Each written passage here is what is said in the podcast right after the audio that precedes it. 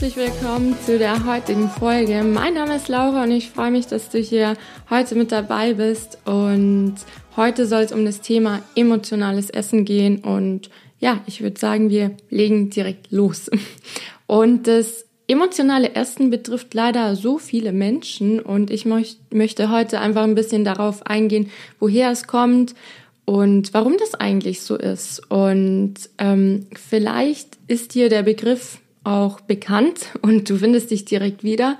Und für die Leute, die jetzt einfach noch nicht so wirklich wissen, was das emotionale Essen eigentlich ist, also von emotionalem Essen spricht man eigentlich nur, ja, spricht man dann, wenn man immer wieder bei bestimmten Gefühlen zum Essen greift. Und ja, wenn du dich jetzt traurig fühlst, du einfach diesen, diesen Druck und diesen Drang hast, dass du jetzt unbedingt was zu essen haben musst. Und das Ganze kann aber auch auf einer unbewussten Ebene ähm, passieren. Darauf komme ich nachher nochmal. Und ja, manche Menschen essen einfach, weil sie gestresst sind, weil sie traurig sind, weil sie Langeweile haben oder ja, einfach bestimmte Emotionen spüren, die sie ändern wollen oder unterdrücken wollen. Und ähm, genauso kann aber auch ein bestimmtes Essen mit einer bestimmten Emotion verknüpft sein, wie zum Beispiel der Schokokuchen in der Kindheit ähm, oder deinem Geburtstag früher oder die Kugel Eis mit positiven Gedanken oder positiven Gefühlen mit einem ganz bestimmten Urlaub oder wenn man ja in Italien die Gassen entlang schlendert und sein Eis in der Hand hat und einfach sich ja total happy und ausgeglichen fühlt und ja, manchmal ist es aber auch in den Medien, dass uns zu einem bestimmten Essen oder ja, bestimmten Lebensmitteln so ein gewisses Gefühl dazu eingetrichtert wird. Wie zum Beispiel, es gibt diese Werbung mit der Tiefkühlpizza.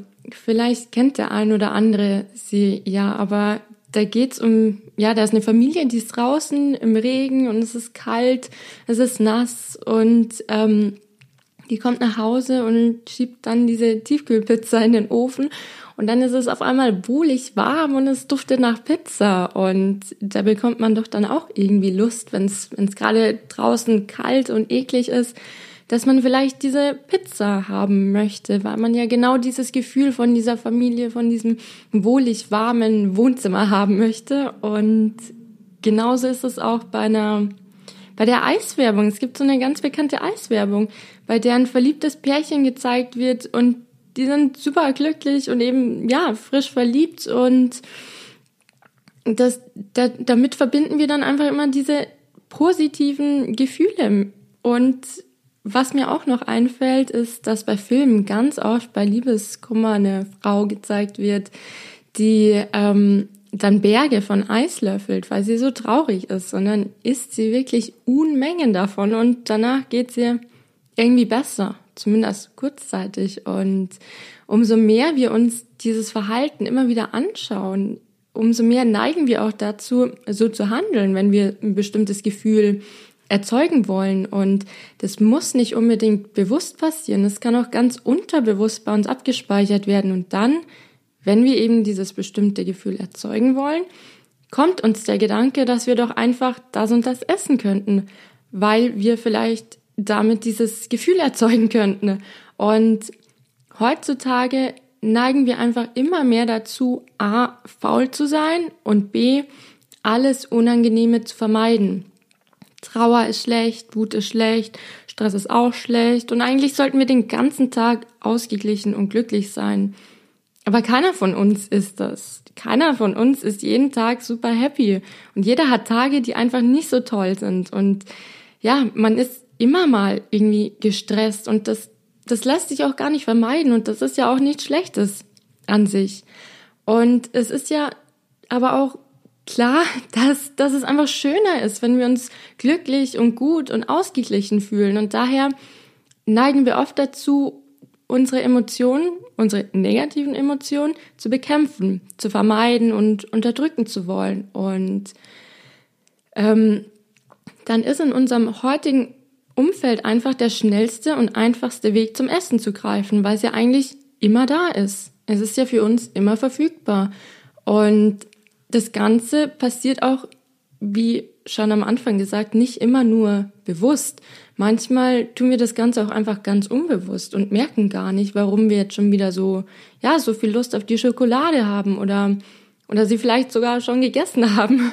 Und, ähm, aber wie kommt es denn eigentlich, dass wir, dass wir äh, versuchen, Emotionen mit Essen zu bekämpfen und das Ganze passiert ja nicht einfach nur so.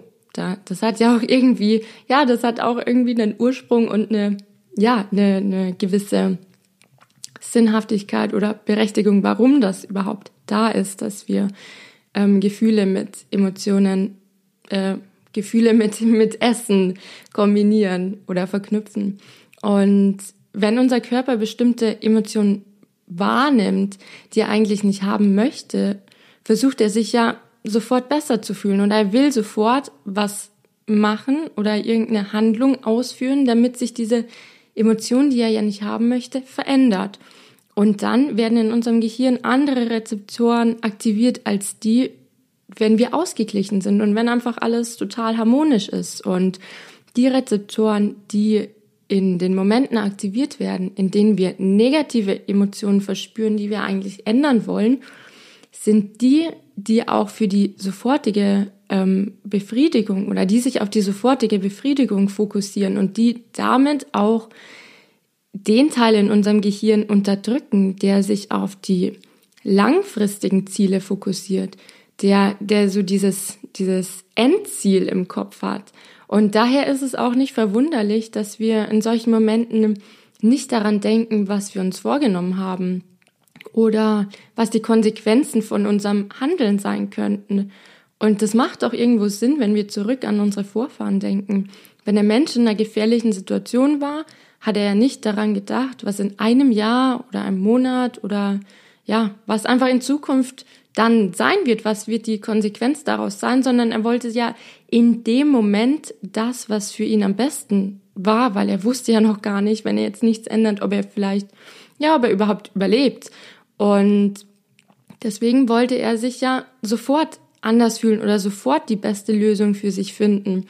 Und der Teil in unserem Gehirn, der eben für diese sofortige Befriedigung zuständig ist, der wird auch oft Animal Brain genannt. Das hatte ich in der letzten Folge schon mal angesprochen, weil er ja für unsere Instinkte und Triebe verantwortlich ist und nicht für das logische Denken, nicht für die Konsequenzen. Und eigentlich wissen wir ja vielleicht in dem Moment, dass das jetzt nicht unbedingt das ist, was uns auf Dauer zufrieden macht. Wenn wir jetzt die Schokolade essen, dann ist es vielleicht, ja, diese Sekunden, Minuten, in der wir was Süßes essen, geht es uns vielleicht besser, aber danach ist es doch eigentlich genauso wie davor. Und ähm, in einer Studie wurden junge Männer untersucht, oder getestet, die von sich gesagt haben, dass sie keine emotionalen Esser sind und die wurden in zwei Gruppen unterteilt. Und die eine Gruppe sollte ihre Hände eine bestimmte Zeit in eiskaltes Wasser halten und die andere eben nicht. Und bei der Gruppe, die die Hände in das kalte Wasser gehalten hab, haben, wurde unter einem Scan ähm, konnte man sehen, dass die Menschen oder die Männer gestresst waren und die anderen nicht. Und danach durften sie an ein Buffet also beide Gruppen. Und die gestresste Gruppe hat danach weitaus mehr ungesunde Sachen gegessen und auch viel, viel mehr als die Vergleichsgruppe. Und was hier auch wieder beobachtet wurde, war, dass bei den gestressten Männern der Bereich im Gehirn aktiviert wurde, der sich auf die sofortige Befriedigung fokussiert hat und nicht der Teil im Gehirn, der für das langfristige Denken zuständig ist und für diese, ja, für diese Ziel, Ziel, ähm, Orientierung. Und daher ist es auch nicht verwunderlich, dass wir ähm, uns immer wieder fragen, warum wir bestimmte Dinge in manchen Situationen einfach nicht durchziehen können, warum wir uns was vornehmen und dann kommt wieder dieser Auslöser und dann können wir doch wieder nicht so handeln und greifen dann doch wieder zum ungesunden Essen. Und warum die gestressten Männer mehr Lust auf Süßes hatten, hat auch einen ganz bestimmten Grund. Und besonders süße Dinge mit viel Zucker oder ja, beziehungsweise Kohlenhydraten allgemein regen in unserem Körper die Serotoninproduktion an. Und Serotonin ist ja das Hormon, das unter anderem für unser Glücksempfinden zuständig ist, wovon auch 90 Prozent direkt in unserem Darm produziert werden.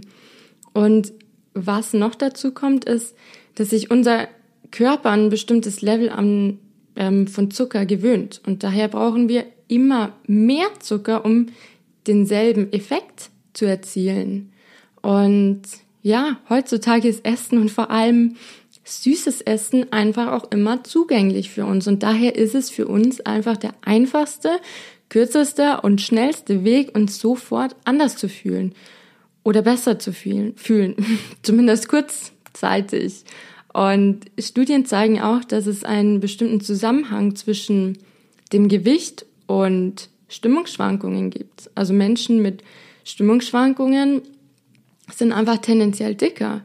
Und ja, es ist einfach nicht nur Disziplin, die wir brauchen, wenn wir uns zurückhalten möchten, dass wir nicht aus Emotionen essen.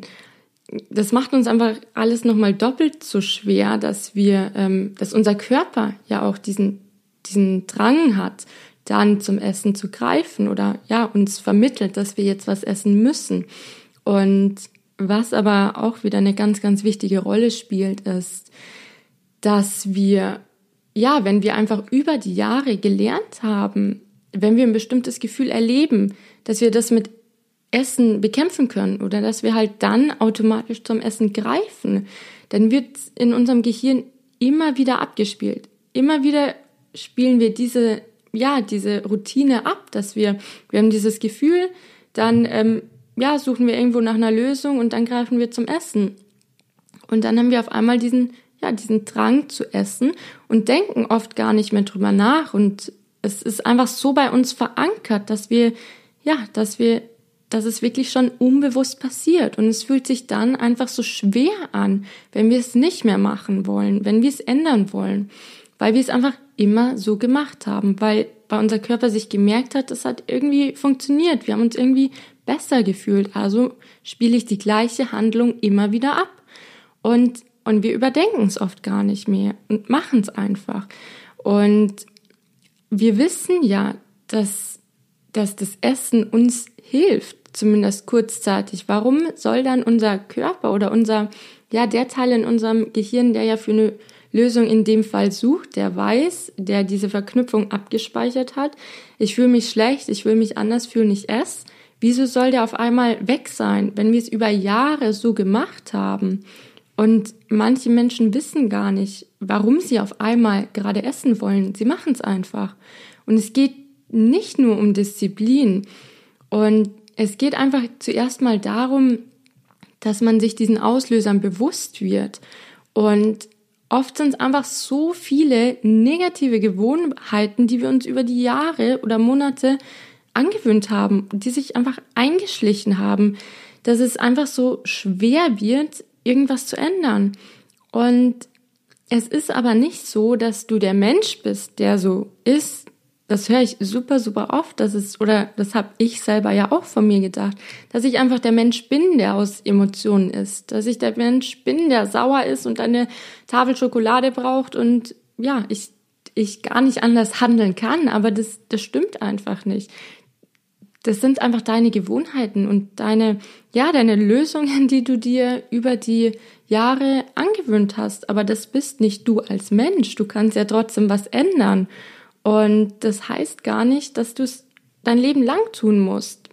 Und klar gibt's vielleicht ähm, Gene, aber was meiner Meinung einfach noch viel mehr reinspielt, ist, wenn du als Kind, wenn du von Kind an schon lernst, dass du deine Gefühle mit Schokolade bekämpfst oder Schokolade immer als Belohnung bekommst oder als Trostpflaster oder meinetwegen auch irgendwas anderes, muss jetzt nicht Schokolade sein, aber dass du einfach unterbewusstes Essen mit bestimmten Emotionen verankerst und wenn du dann älter wirst, handelst du einfach weiter genau so und holst dir dann eben die Schokolade selbst.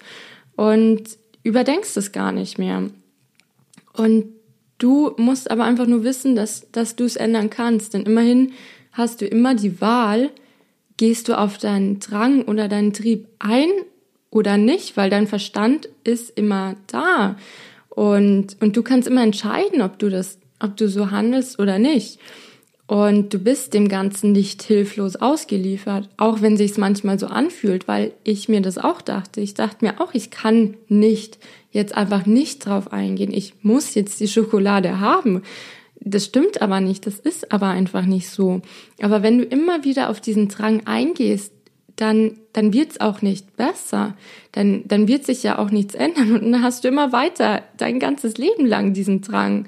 Und du musst dir das erstmal, du musst dir da erstmal bewusst werden und du musst verstehen, warum du das tust und was du da tust. Und ähm, wir tendieren immer dazu, den einfacheren, einfacheren Weg zu wählen, weil der halt einfach einfacher ist, weil da kein Widerstand ist, weil du einfach, du, du hast diesen Drang nach Schokolade, weil du jetzt sauer oder traurig bist und spürst diesen Drang zum ja, zum Schrank zu laufen, dir diese Schokolade zu holen oder zum Supermarkt oder wo auch immer. Und du kannst einfach diesem Drang folgen und das einfach machen und weißt, das fühlt sich dann gut an. Oder du kannst was ändern und natürlich ist das am Anfang anstrengend und fühlt sich schwer an, aber es wird sich halt einfach auch nichts ändern, wenn du immer diese den einfacheren Weg gehst, dann ähm, ja, wird sich einfach nichts ändern. Und das ist bei so vielen Dingen im Leben so.